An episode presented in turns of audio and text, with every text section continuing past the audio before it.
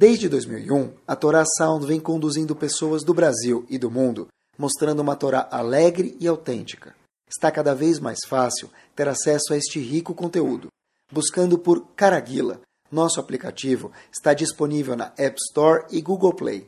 Agora é possível também assistir aos nossos Shorim em vídeo pelos sites toraanytime.com e caraguila.com.br.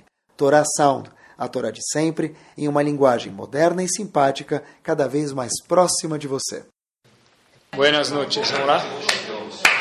Bezat Hashem, a gente vai, hoje, como a gente fala, um shiur que a gente vai tentar, se Deus quiser, com a ajuda de Hashem, mergulhar dentro do oceano da Torá Kudoshá, e que Bezat Hashem a gente saia bronzeado e veja o que tem aqui de bom, mesmo que está chovendo hoje, a gente vai se bronzear com o estudo da Torá, se Deus quiser. Vou contar para vocês, olhem como é curioso, pessoal. A gente fala Atfilá todos os dias, mas tem algumas coisas na vida que a gente faz, faz, faz, mas por que, que a gente faz a gente nem lembra. Olhem que curioso. Um dos Tehillim que a gente faz durante todos os dias na reza, Faradim ou Ashkenazim, é o Tehillim número 30. Está escrito no Tehillim, pessoal, o seguinte fato. Todo mundo conhece. Mismor Shir Hanukkah Abait Le David. A gente fala também ele em uh, Hanukkah, né? Mismor Shir Hanukkah Abait Le David. Esse é o canto que quem fez, David Amelech fez. Mismor Shir Hanukkah Abait Le David. Aromemcha Hashem Kidiritani. Diz o, o Teilim 30 o seguinte, olha, eu vou louvar Hashem. Aromemcha Hashem porque Kidiritani, que Hashem me elevou. Assim disse David Amelech. Então David Amelech fez um canto que o que Mismor Shir Hanukkah Abayt David. Hashem, obrigado Hashem que você me elevou e me deu, parece, o privilégio de que Hanukkah Abayt. Que baita a gente está falando? Que inauguração de que casa? Betamigdash. O único problema que tem aqui, não sei se a gente já pensou sobre isso, David Amelech não construiu Betamigdash. Como você pode falar para mim, Mismor Shir Hanukkah Abayt de David, o canto que David Amelech fez na inauguração do Betamigdash? David Amelech não construiu o Betamigdash inaugurou também. Olha que interessante, pior ainda. Isso. Pior ainda, como ele falou isso. Como ele falou isso. Cantei a inauguração. Eu não participei, eu não cantei, eu não, eu não tive presente. Tem gente que fala, pode ser okay. Não foi tudo que ele escreveu? Não, esse, não, mas esse, uma opção possível seria, como a gente falou, todo mundo concorda que não todo Teilim foi escrito por David Amelech. Porém, nesse Teilim não dá para falar isso. Mismor Shir Hanukatabai Le David. Aqui foi David Amelech que falou, fui eu esse. Olhem o que aconteceu. Não. Não precisou da chamar dele para Oh, mas David Amelech não fez o Betamigdash, essa é pergunta. Como que ele construiu, né? Não foi ele que construiu. O filho dele construiu. E olhem que interessante. David Amelech passou a noite inteira discutindo com quem? Com o profeta Shemuel, assim consta no, na, no Tanakh. Preocupado, como que eu vou fazer o Betamigdash? Ficou a noite inteira conversando com o profeta Shemuel. Até que Hashem avisa para ele, olha querido, você não vai construir o Betamigdash. Depois disso, David Amelech fala, Mizmor Shir Hanukkah Abayit le David. Um canto para que David Amelech fez na inauguração, na construção do Bait, da casa, que é o Bet HaMikdash. Como é que ele faz um desse, um, um, canto desse? Ele nunca inaugurou. Mas mais legal do que isso, essa a gente vai responder. A outra pergunta não dá para responder. Como que a gente já falou tantas vezes Teilim nunca pensou nisso, eu não tenho resposta, tá bom? Mas, como que David Amelech falou isso, Bezat Hashem a gente vai responder em alguns instantes. Olhem que curioso, a gente sabe que a nossa Torá, ela é composta de, o Tanakh, melhor dizendo, é composto de Torá, Neviim e Ktuvim. Um dos livros do Ktuvim, o Ktuvim é composto de 12 livros. Um dos livros do Ktuvim, que consta, faz parte do Ktuvim, é chamado Megilat Ruth. A gente costuma ler ela em Shavuot, mas é parte integrante do Tanakh o ano inteiro, não só em Shavuot. Eu vi algo curiosíssimo que queria compartilhar com vocês para poder responder essa pergunta de David Amelech como que ele falou um canto de inauguração do Betamigdash, não foi ele que fez, e também a gente poder abrir os caminhos para o shur de hoje, Bezat Hashem. Olha que interessante, Megilat Ruth, o Megilat Ruth tem quatro capítulos. No quarto capítulo, no quarto Perek, um personagem que aparece lá, é muito famoso, mas ele aparece no quarto capítulo. Logo no primeiro passo aparece um personagem. Ele é chamado Ploni Almoni. Primeiro verso do quarto capítulo de Megillat Ruth, aparece um tal, um senhor chamado Ploni Almoni. Em hebraico, quer dizer Ploni? Fulano. Fulano. A gente fala em português, olha, fulano, ciclano, beltrano, isso é Ploni. Ploni Almoni. Rashi diz o seguinte, olha, não pensa você, leitor do século 21, diz Rashi pra gente, quando estiver lendo o Megillat Ruth, não pensa que o nome dele era Ploni Fulano Almoni, que era o nome dele. Não, não era fulano Almoni. A palavra alman ou almon, almoni, quer dizer o quê? Viúvo. Então, o Rashi está lendo que esse tal de Ploni Almoni, Ploni quer dizer, não fulano, aqui diz Rashi, diz Rashi pra gente, Ploni quer dizer alguém que o nome dele não é revelado. Um cara, diz Rashi Mechusé, que Palelim Davar, diz Rashi, uma coisa que não está visível, a gente nem sabe o nome dele. A única coisa que a gente sabe é que ele era uma pessoa, o quê? Viúva. Ele podia casar com Ruth e ele acabou não casando com Ruth. Mas o nome dele, no RG, na certidão de nascimento, não era Ploni Almoni. Ploni quer dizer uma pessoa que a gente não sabe o nome. Ele era viúvo, só isso que a gente sabe dele. Então, por que, que o nome dele não foi mencionado? Ah, porque ele não fez o quê? Não casou com Ruth. Mas ele era um rachá, vamos chamar assim. Mas essa explicação não match, não faz sentido, porque houveram outros rechaim no Sefer Torah no Tanakh? Claro que houve. Esav era tzadik ou Rasha? Rasha, e o nome dele está mencionado. Lavan era tzadik ou Rasha? Malvado, e o nome dele está mencionado. Amalek, Bilam, Korach, Aman.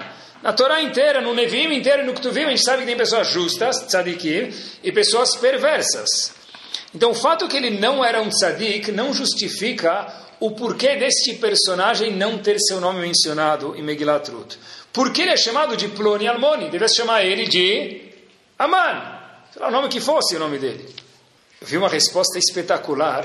O nome, a razão que Hashem não mencionou o nome dele em Megillat Ruth e chamou ele de Ploni Almoni, fulano, o viúvo, é para ensinar uma mega lição para a gente. Não porque ele era um perverso, porque perversos têm o um nome no Tanakh. A mensagem que vem para o século 21 para a gente é a seguinte, olhem que bomba.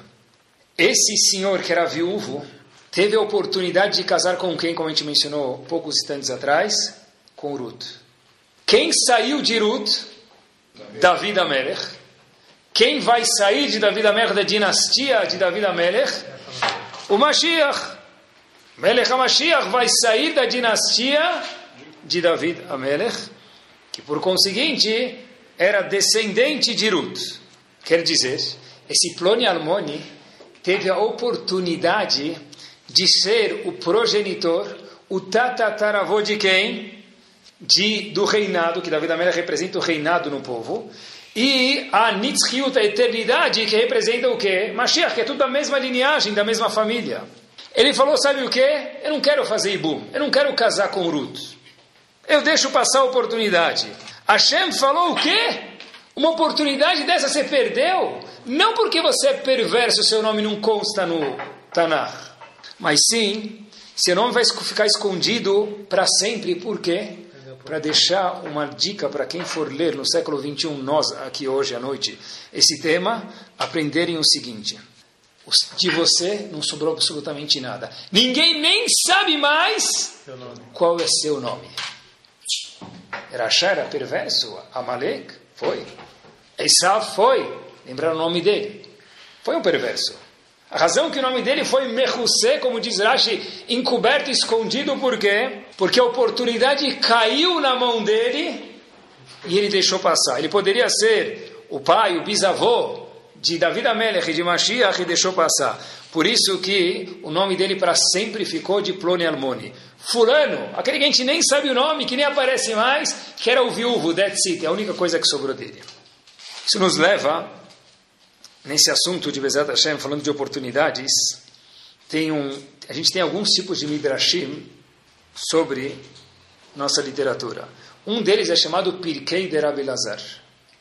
Pirkei de Rabelezer. Pirkei de. É um midrash. Lá conta a seguinte história, no Pirkei de Rabelezer. A gente já ouviu falar, talvez, se não viu, que ouçam agora, um dos grandes sábios do Tanakh, do, do Talmud, melhor dizendo, era chamado Resh Lakish. Resh Lakish, o que, que ele era? Um bandido no começo da vida dele, e no meio da vida dele, ele tinha uma gangue. Até que, numa, numa oportunidade, Rabi Yohanan viu que ele era uma pessoa de porte, falou para ele, olha, se você for estudar a Torá, eu dou minha irmã para casar com você. Então esse Resh Lakish, que era um bandido, foi estudar Torá, e por depois o que aconteceu foi que o nome dele figura em dezenas e centenas de páginas do Talmud. Agora olhem que interessante. Conta uma coisa que só o Midrash pode contar, a gente não pode nem imaginar isso, mas pode ler o Midrash e contar. Resh Lakish faleceu depois de 120 anos bem vividos. E um outro indivíduo da gangue, que Resh Lakish fazia parte há anos atrás, antes de Resh Lakish virar um sábio, também faleceu. O Midrash conta o que aconteceu no Shammai naquele momento. Os dois chegam lá em cima. Reish Lakish falam para ele: o senhor pega a direita, chega na Customs, lá na fronteira, lá na Polícia Federal, lá em cima, no Shammai, nos céus. Falam para ele: olha, sinal verde, à direita. Precisa, nem precisa perguntar o que você tem para declarar, pode passar. E chegou o colega dele, que também era da gangue, só que Lakish fez chuva e ele não fez. E perguntaram para ele, e aí seu nome? Ele falou, meu nome é tal, o Capone. Ele falou, oh, o seu aí?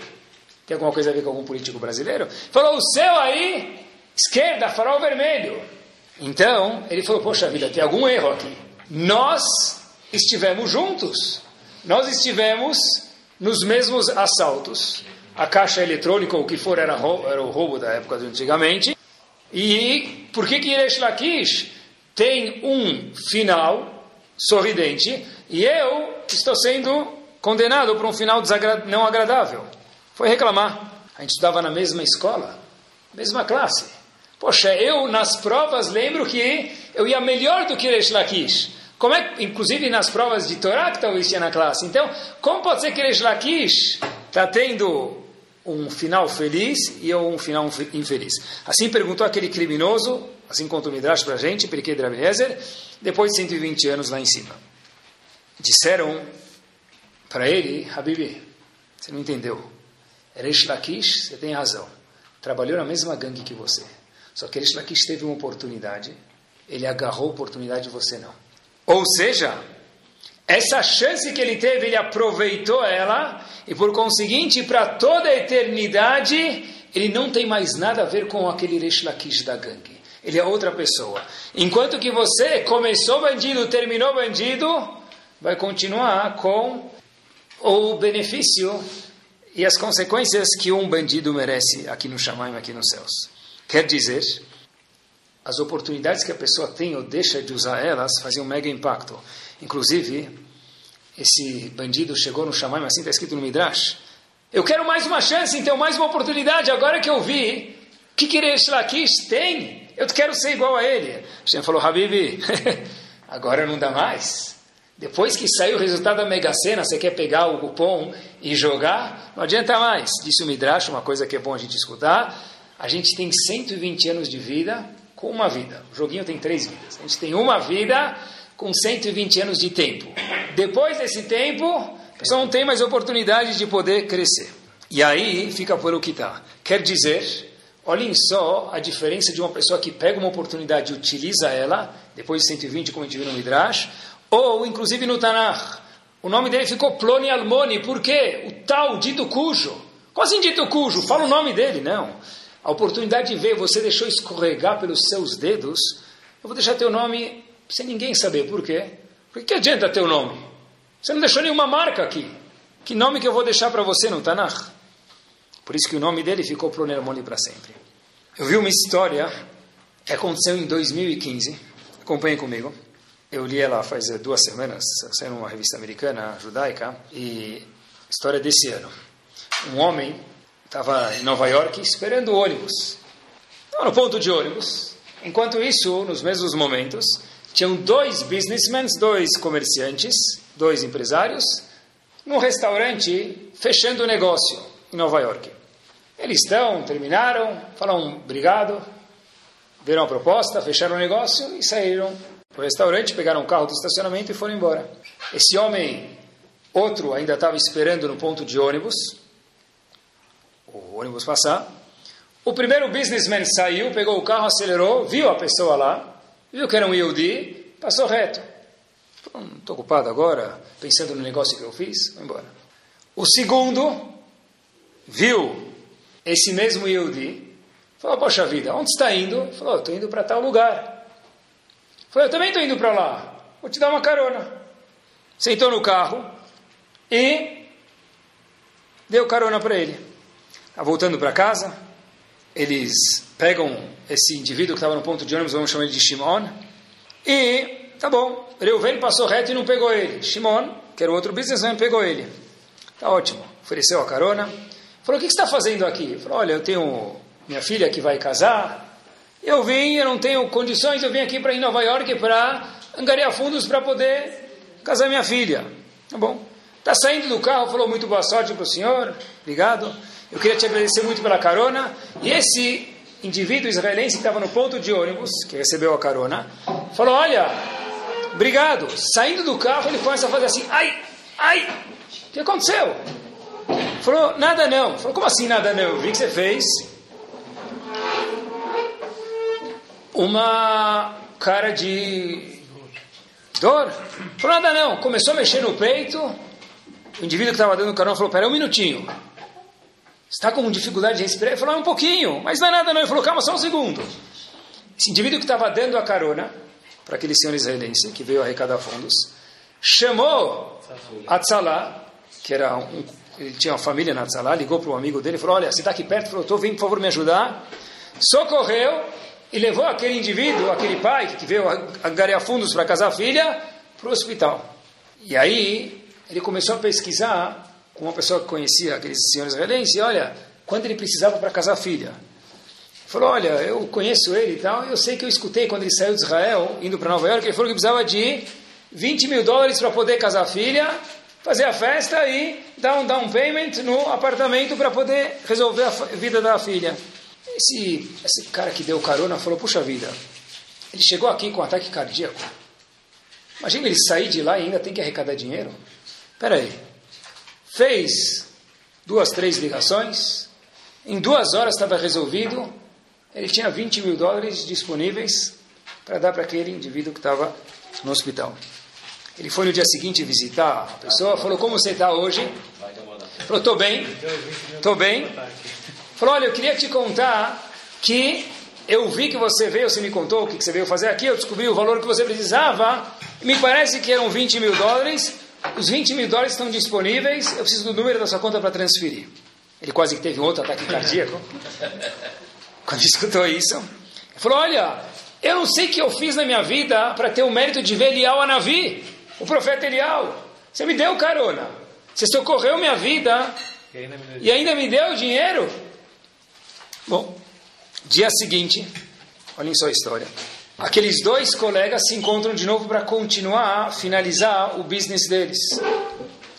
E fala como foi esses últimos dois dias, como que você fez? Ele falou, olha, lembra que a gente estava saindo do, do estacionamento e tal? Não sei se você percebeu. Percebeu o quê? Ele falou, tinha uma pessoa lá no ponto de ônibus, eu acabei dando carona, ele ficou com ataque cardíaco, resolvemos, etc e tal. Contou isso. Aí ele falou, tá bom. O outro amigo que não deu carona escutou. E esse outro amigo foi correndo contar essa história para o Rav dele. O amigo que não deu carona foi contar para o Rav dele essa história. O Rav ficou impressionado. Puxa vida, que gentil. O outro colega que deu carona. E a pessoa que não deu carona, o businessman que não deu carona, começou a chorar.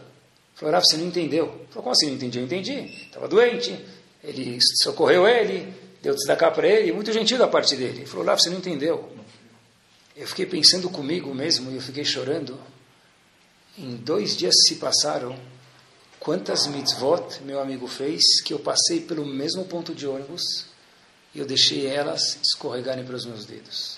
Foi a carona de Hesed, foi salvar uma vida através de ligar para Tzalá e foi a Hanasat Kala através de poder casar a filha dele. Eu passei pela mesma situação, só que eu continuei ploni almoni. Enquanto que ele, para o resto da eternidade, está gravado as três grandes mitzvot que ele fez e eu deixei de fazer. E por isso que, eu estou chorando.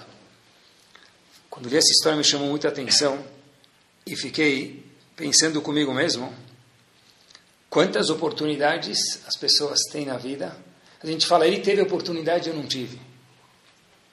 Quantas oportunidades tem, passam na nossa frente, vou trazer alguns exemplos em momentos e o que a gente fala? Fala, puxa, mas, peraí, chorar com 119 anos de idade, fala eu deveria, eu poderia, eu gostaria, qualquer ignorante sabe fazer isso. Qualquer pessoa que tem um pouco de cérebro na cabeça, você é muito raham para fazer isso. Sabe a pessoa que tem as oportunidades na vida dele na frente e fala o quê? Poxa, ele está sentado do meu lado no CNIS.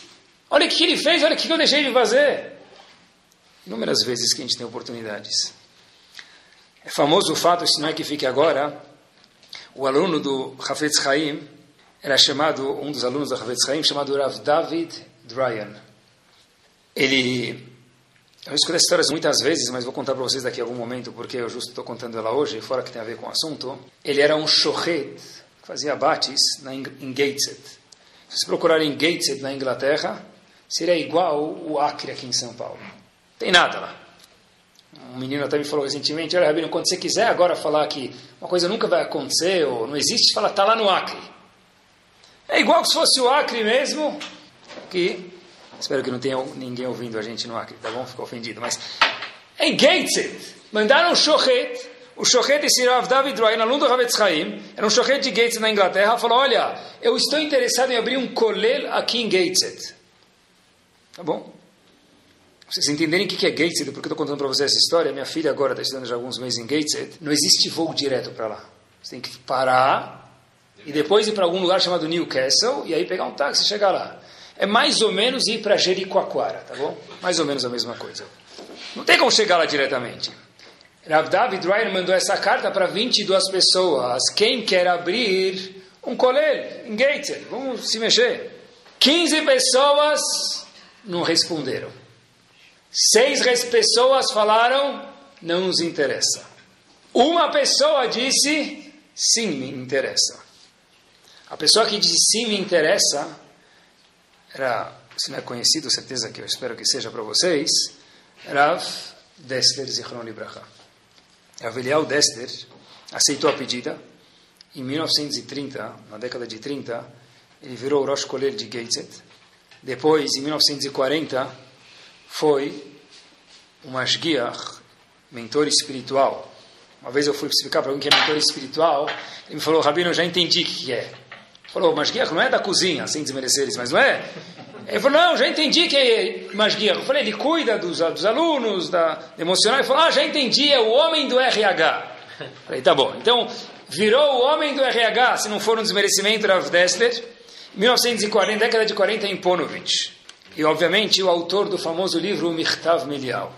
Todos tiveram a mesma oportunidade Muitos talvez disseram não, uma boa justificativa, ninguém está criticando. Mas dos 22, 15 nem responderam.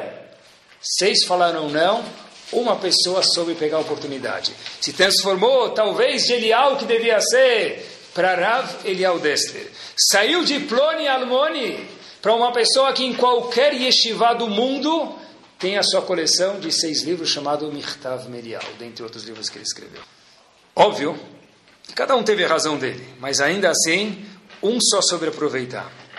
Como disse uma vez um diplomata israelense chamado Abba Eben, falou uma frase muito boa. Falou sobre uma nação, não vamos ensinar agora a nação, não interessa agora, mas ele fala o seguinte: tal nação nunca perde a oportunidade de perder uma oportunidade. Disse Abba Eben uma vez, olha que bomba.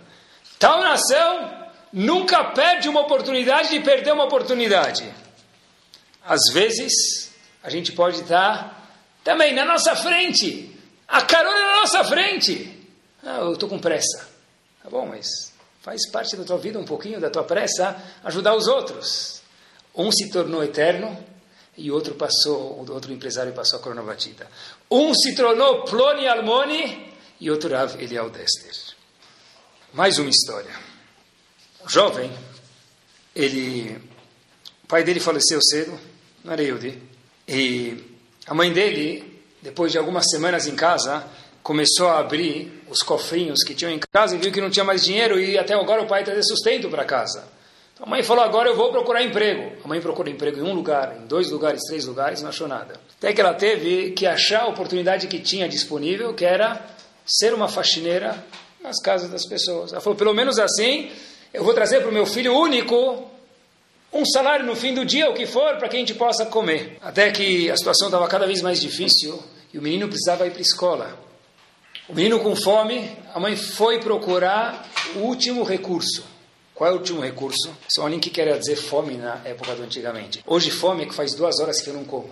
Antigamente fome, a mãe foi procurar, ela abriu o açucareiro e ela viu em casa um cubo de açúcar. Era tudo que tinha em casa. Ela falou para o filho, olha, guarda para o almoço, não toma café. Quando você tiver com muita fome, então coma este cubo de açúcar de almoço. O menino foi para a escola, o menino conta que ele comeu o cubo de açúcar, era duas da tarde, ele já não aguentava mais. De fato, ele estava literalmente morrendo de fome. Falou: Olha, eu vou tentar virar, me virar de outro jeito. Saiu da escola, indo para casa, e sabia que em casa não tinha comida. Falou: Vou procurar algum lugar que talvez possam me dar comida. Vilarejo pequeno da época de antigamente. Ele viu uma casa muito chique. Ele, falou, ele escutou o barulho da casa. Falou: Puxa vida, com esse barulho deve estar cheio de gente lá dentro. Mas quanto mais gente, maior a vergonha. Eu não vou nessa casa. Continuou andando. Ele vê uma casa, e nessa casa estava escrito na porta o nome do dono da casa, welcome, e o nome do dono da casa. Estava escrito o seguinte: Morris Jackson. Nada a ver com o cantor, tá bom? Morris Jackson, ele entra lá, ele bate na porta. Sabe quando você bate na porta uma vez, a mão não vai, duas, três, ele bateu de verdade.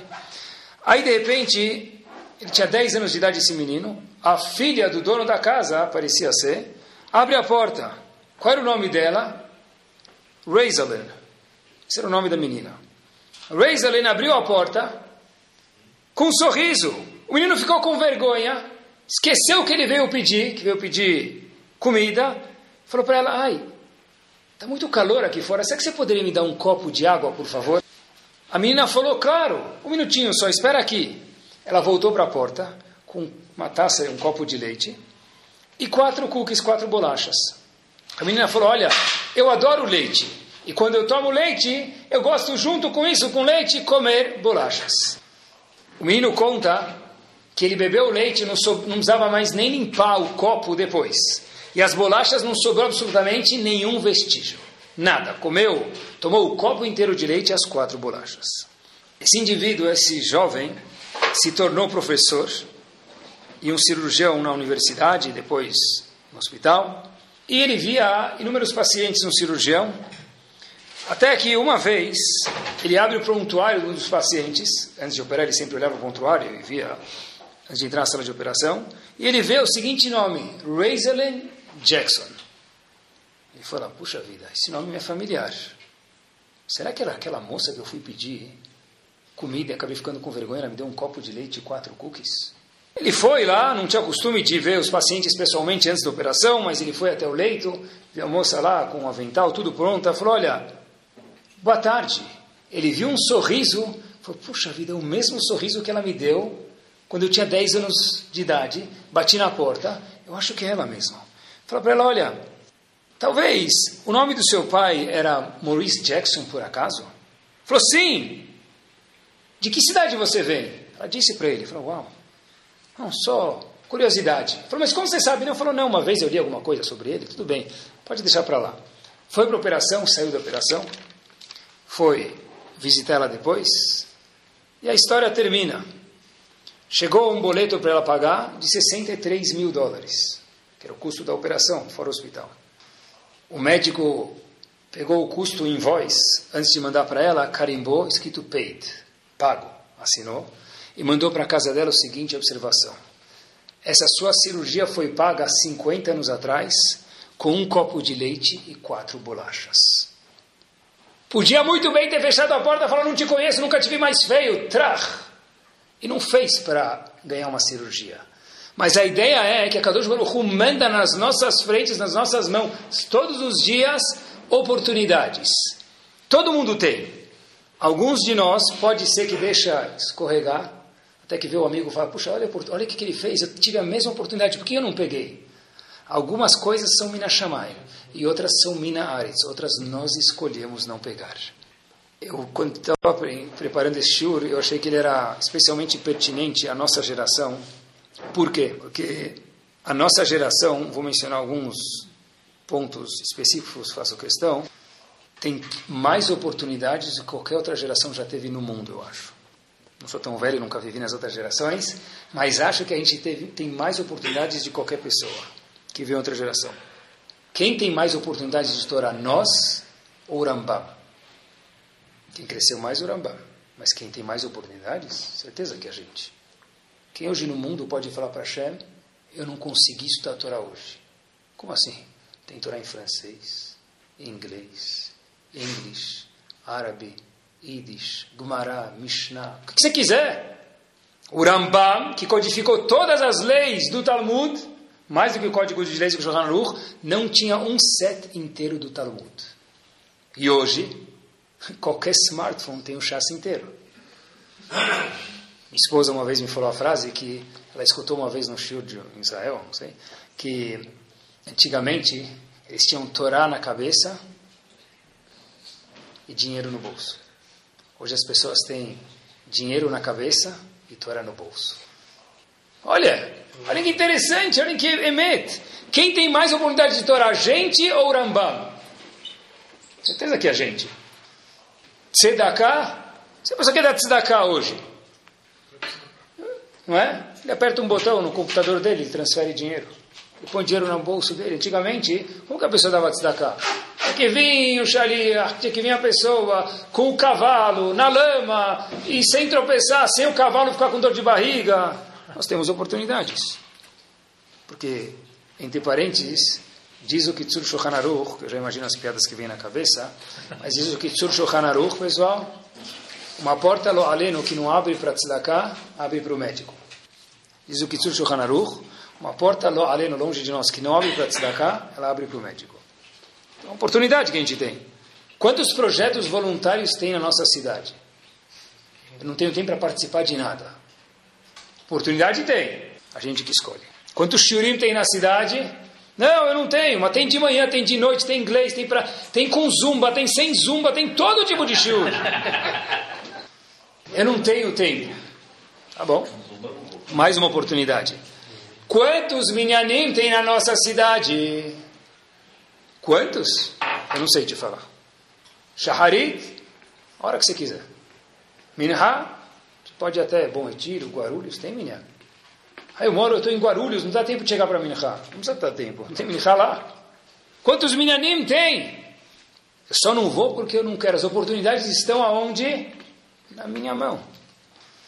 Tem pessoas que moram duas, três esquinas da gente tiveram ideias que mudaram a comunidade. A gente mora no mesmo bairro, talvez tenha o mesmo poder econômico e não teve essa ideia. Por quê? Porque as oportunidades, as necessidades sempre estão vivas. A pergunta agora é: se eu foco nisso, se eu falo, sabe o que? Ele vai dar carona, não preciso eu dar carona. A oportunidade passou, eu me mantive, como sempre, plone almone.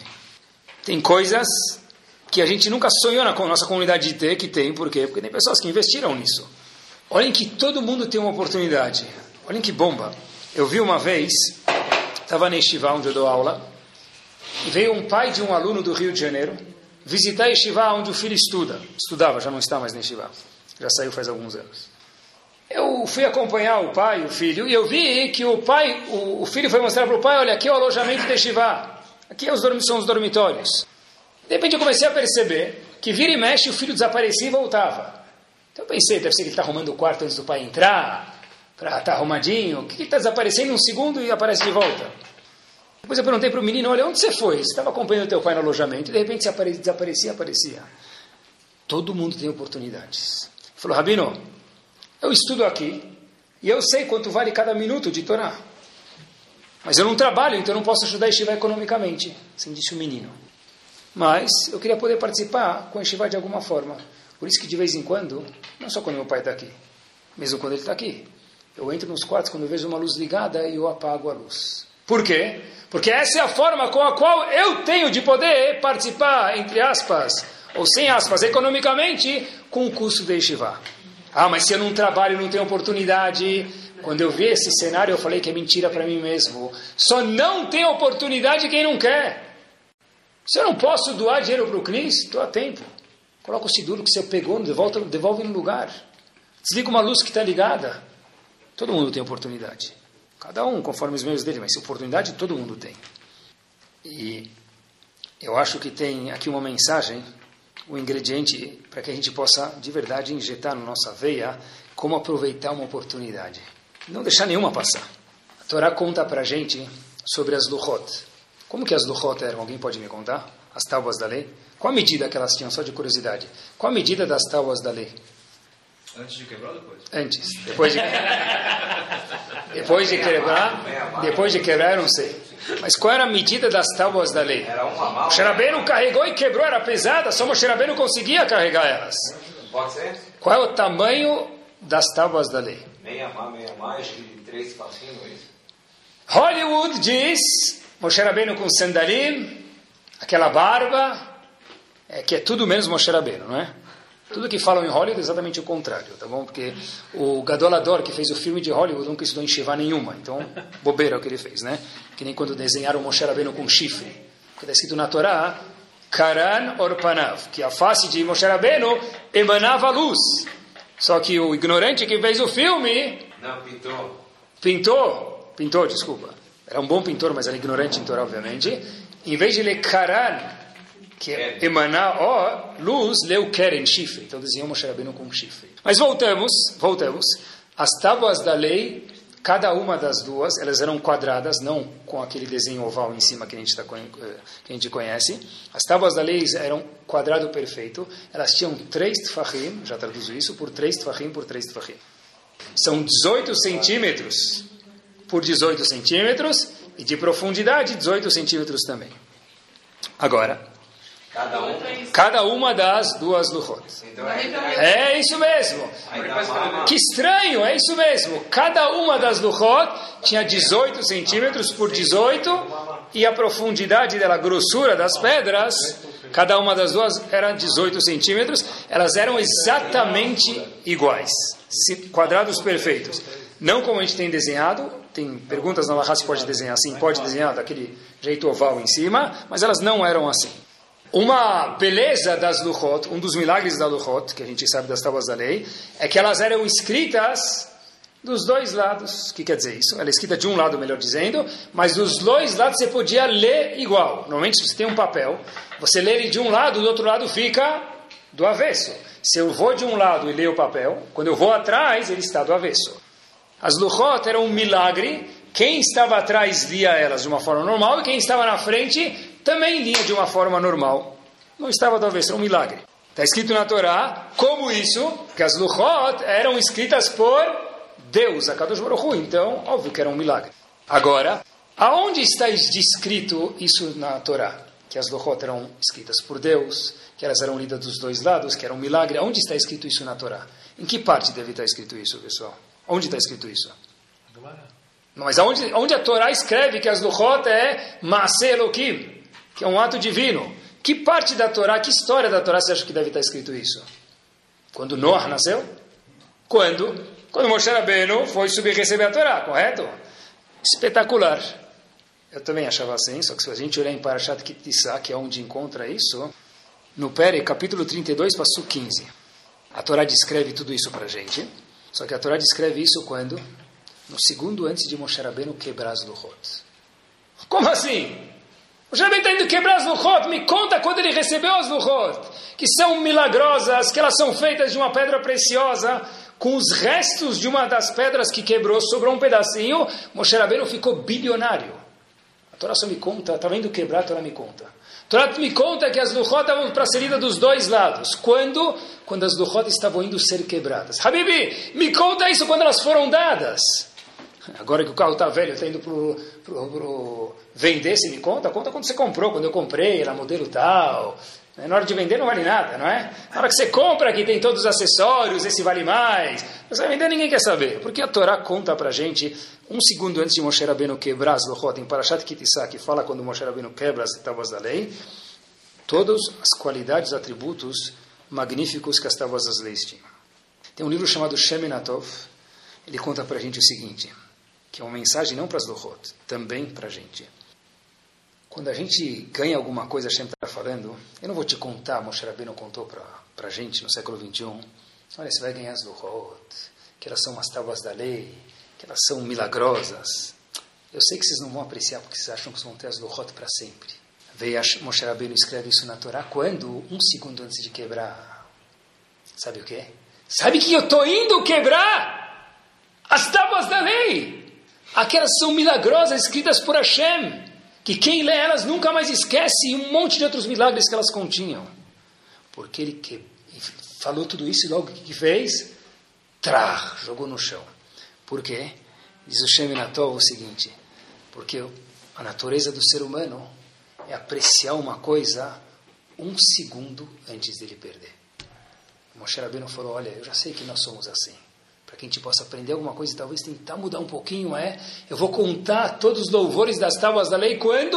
Um segundo antes de quebrar. Por que não quando foram dadas? Porque quando a gente recebe alguma coisa, já tenho, é meu. O que eu posso ganhar de novo? Cadê meu próximo milhão? O que eu tenho não vale nada. Moshe Rabbeinu falou, não é assim. Não seja assim. Isso não é verdade em relação a dinheiro? Puxa, eu era feliz e não sabia, a pessoa fala. Lo aleno, longe de nós, longe de qualquer pessoa. Depois que perdeu, fala, ah, devia ter apreciado mais. Filhos, não é assim? Claro que é. Quer ver? Sem nenhum cenário desconfortável, Deus me livre. A pessoa chega na roupa, vai casar o filho. Je veux pleurer. Que está chorando? Pourquoi tu pleures? Ele é chique, ele vai casar na França. Por que está chorando?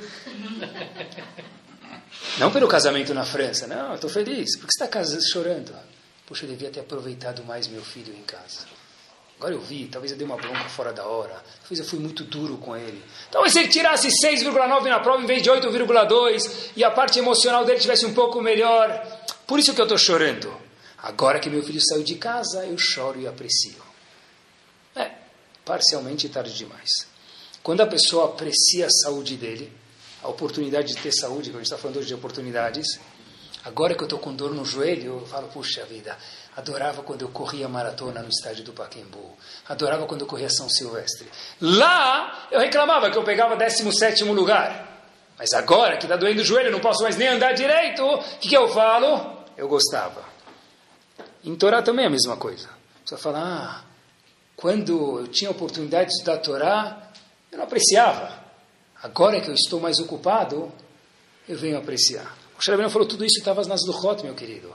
Hashem falou, vou escrever um segundo antes para você saber que dinheiro, filhos, família, saúde, Torá, não vai durar para sempre. Lembra que é um segundo antes de quebrar. Porque a gente nunca sabe, no máximo, Bezat Hashem, são 120 anos bem vividos e vai terminar. Se a gente pensar assim, como a gente vai apreciar as oportunidades que nós temos à nossa frente. Lembrar, disse Rav Weinberger no livro dele Shematov, nada na vida é eterno. Nada. Tudo que nós temos aqui, algum dia vai acabar. Ah, eu lembro quando eu estava em tal lugar, de repente meu amigo viajou. Poxa, nem, nem imaginava que ele ia viajar, terminou tão rápido. As coisas na vida, como dizem, quanto mais gostoso é, mais rápido termina. Nada é eterno. É. Eu sempre acho que as pessoas me perguntam qual o segredo para ter sucesso numa yeshiva em estudo. Eu, minha opinião é decidir que você vai ficar lá só um ano. Sério? Mas eu quero estudar três anos. Eu falei, então você não vai ter sucesso. Ah, quer dizer que só quem estuda um ano tem sucesso? Eu falei, não. Decide que você vai ficar um ano. Porque se você entender que você vai ficar um ano, você vai aproveitar bem. Depois você pode renovar o contrato, se te quiserem. Agora, se você fala, eu vou ficar três anos na yeshiva, dez anos na yeshiva, provavelmente, provavelmente o que tem de acontecer é o banco fica mais espaçoso, eu fico mais confortável, eu aproveito menos. Família, dinheiro, tempo, saúde, tudo é a mesma coisa.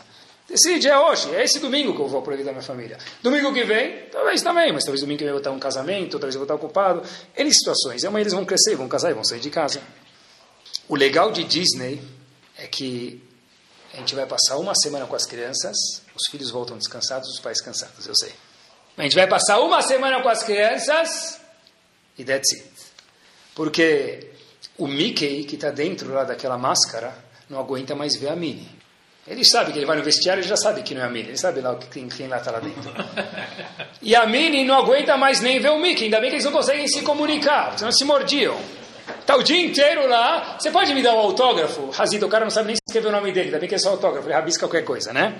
Agora você pergunta para o teu filho, ele fala, Aba, a gente precisa chegar mais cedo amanhã em Disney, porque tem um brinquedo à direita, 32 graus para o norte, que a gente perdeu 11 segundos da apresentação. Mas você foi em 36 brinquedos.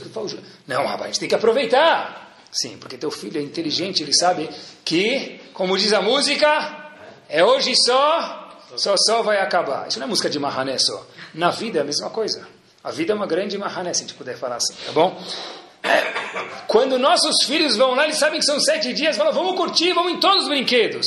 Tem gente que já faz tornit, né? Ele acorda, 6h32, tem que estar fazendo shaharit, porque é 6h48 no café da manhã, porque o parque abre 7h59 para não pegar fila naquele... Tem tornit, né? Tá bom, tem programação. Agora o Mickey não faz tornito. O que, que o Mickey faz?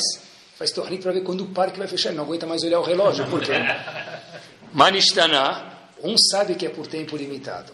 Um sabe, aproveita a macacada, que vai saber lá, talvez amanhã não tenha mais nada.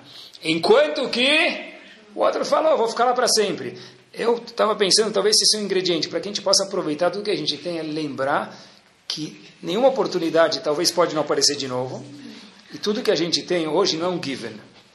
É, algum dia vai terminar. Eu lembro, um passo adiante, acho que a pessoa precisa ser um pouquinho, eles falam livros de psicologia isso bastante hoje, mas é o que se chama de proativo. É sair da zona de conforto, sair um pouquinho da poltrona da vida. Quer ver? É, mas eu não tive oportunidade. Tá bom. Quantas imaot nós temos no nosso mapa judaico? Quantas matriarcas nós temos? Quais são as quatro? Sará, Rivka, Rachel Beleza. Quantos avós nós temos? Três. Esav, potencialmente, deveria ser o quarto dos avós, pensem sobre isso. E não virou. Tá bom. Agora a gente tem um problema. Tem quatro mulheres para três homens. E cada um vai casar com uma. Peraí, alguém vai ficar de fora, não vai? Então, o que estava no mapa astral de Leá, qual que era? Casar com Esav.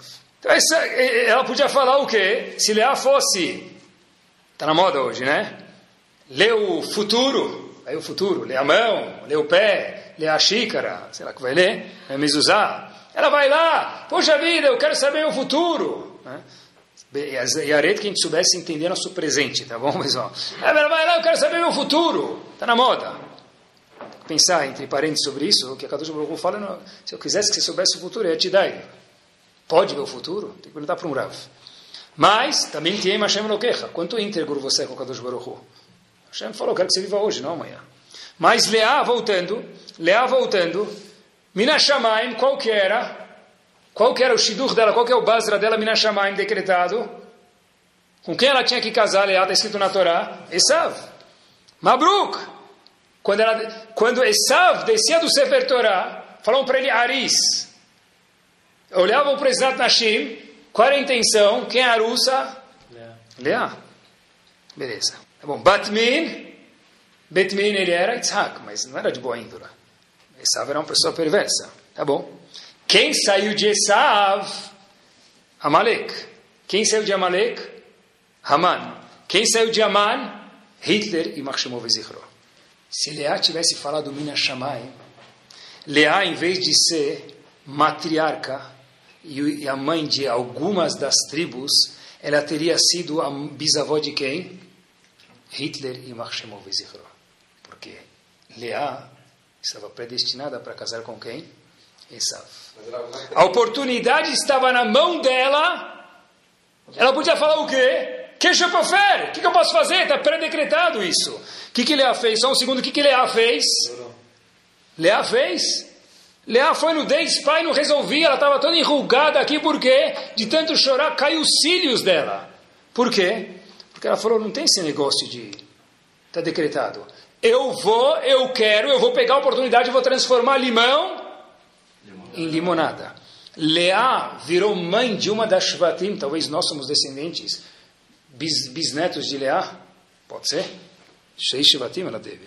Diferente de do que estava predestinado a ela ser tataravó de quem? Aman, Amalek e Hitler Machshemov Zichro. A gente perguntou no começo para terminar, Mizmor Shir Hanukkah Tabayt li David. David Amelech fez um canto. A gente lê isso aqui também em Hanukkah. Mizmor Shir Hanukkah Tabayt, a inauguração do Bet HaMikdash. O único problema é que David Amelech não fez nenhum Bet HaMikdash. Hashem falou, você não vai construir minha casa. David Amelech passou a noite inteira com o profeta Shmuel, decidindo como ia ser construído o Betamigdash, o templo. Hashem fala para ele, não, não quero você, com todo respeito, David Amelech, você não vai construir o templo. Qual é a reação de um ser humano? Tô mal, tô deprê. Deprê, você tinha auto, autoestima elevadíssima. Eu tenho tudo, eu dei minha vida, e agora eu não vou construir o Betamigdash? Eu fiquei a noite inteira planejando com o profeta como vai ser o Betamigdash. E agora você me fala que eu não vou construir o Betamigdash, Hashem. David Amelech falou, Aromimcha Hashem Kidilitani. Puxa, Hashem, eu quero te louvar pelo que você me elevou, me fez crescer. Como assim fez crescer? Eu pensei o que ia construir. Você quer dar para outra pessoa? Não tem problema. A oportunidade que eu tive, eu usei. Agora, alguma coisa eu posso aprender também do fato de não poder ter construído. E nós falamos isso dia a dia no Teilim 30. Mizmor Shir Hanukkah Bait Le David, que David Amelech não construiu, mas ele construiu o Betamigdash dele, mesmo que o Betamigdash, na verdade, ele não construiu. Por quê? Porque a oportunidade que ele tinha, ele usou. O limão que ele tinha naquela situação, com todo respeito, ele soube, em vez de amargurar a vida, fazer daquilo uma limonada. E a pergunta final é, Será que todo mundo tem oportunidades? Alguns que ficam plone almone, porque não tem oportunidade. O Rambam fala para a gente, com isso a gente termina, em Alachot Shuvah, capítulo 5, Alachá 2. O Rambam, no, código dele de Alachot Shuvah, fala leis que não estão somente relacionadas per se com Shuvah. Diz o Rambam o seguinte, Ali avorbe machshevotecha, diz o Rambam, não pensa você, nós leitores, davar ze sheomrim umot haolam, Verov Gomlei Israel, que falam os povos, inclusive a maioria do povo judeu. Pessoas que não têm tanta cultura. Não sabem. O que? Sheakadosh Baruch Hu gozer ladam mitchilat briato liot tzadik orashá. Hashem já decretou, se você tzadik orashá. Quem nasceu em Mea Shearim está carimbado para ser Rav, Talmid Chacham, Gadolador, fazer Shimashas. Quem nasceu não sei aonde, essa pessoa está condenada a ser o que, que tem para ele. Diz o Rambam, não pensa você o que a maioria dos tolos pensam. Quem escolhe o que, que ele vai ser na vida? Nós. Normalmente a gente faz o contrário, olha que curioso. O que está decretado para a pessoa, em grande parte, é a parnassá da pessoa com quem ele vai casar daí por diante. Ele pode mudar um pouco, mas está decretado. E a parte espiritual, a gente acabou de falar, o Rambam diz que não está decretado. Nós fazemos muitas vezes o contrário. Na parte espiritual que a gente fala, não tem o que fazer, Hashem me criou assim, eu sou assim. Agora, na parte de casamento, de dinheiro, ele não precisa mudar. O Rambam fala que não é assim. Ninguém está decretado espiritualmente condenado a ser bom, me permitam, condenado, ou condenado a não ser bom. Nós nascemos cada um de uma forma diferente. Ponto de partida é diferente. Mas onde cada um vai chegar, ninguém, diz o Rambam maiusculamente, fala, olha, não depende de mim. Hashem já me criou nessa família, o que eu posso fazer? Como o Rambam prova essa regra? Porque diz o Rambam, olhem que curioso, diz o Rambam o seguinte, se a pessoa já estava decretada para ser um rachá, um tzadik, diz o Rambam, a maior prova do mundo, como que Hashem pode cobrar ele por uma haverá ou dar recompensa por uma mitzvah? Não está na minha mão! Ela diz o Rambam, o ponto de partida de cada um é diferente, sim. Mas, cada um escolhe se ele vai pegar um limão e fazer limonada ou vai ficar reclamando. Cada um escolhe se ele vai ser um plone almone na vida, pessoa oculta, ou ele vai ser alguém que vai participar. Cada um de nós escolhe se ele vai esperar, lo aleno, passar a oportunidade de falar, eu, eu gostava quando eu morava em tal lugar, quando eu tinha tal amigo, quando eu tinha tal... Eh, situação econômica, agora que eu já perdi, disse Moshe Rabbeinu, olha, nas Luchot eu escrevi para vocês isso um segundo antes de quebrar, para que nós lembrássemos que todas as oportunidades, elas são o quê? Limitadas. E com essa história a gente termina. Dá para pegar limão e fazer limonada. Todo mundo tem oportunidades. Olhem que bomba essa história é quando a gente termina.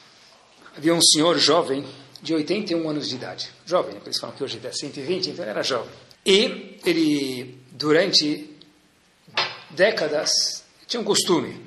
Ele ia com um dólar e uns trocadinhos na loteria dos Estados Unidos e comprava um bilhete da loto toda semana.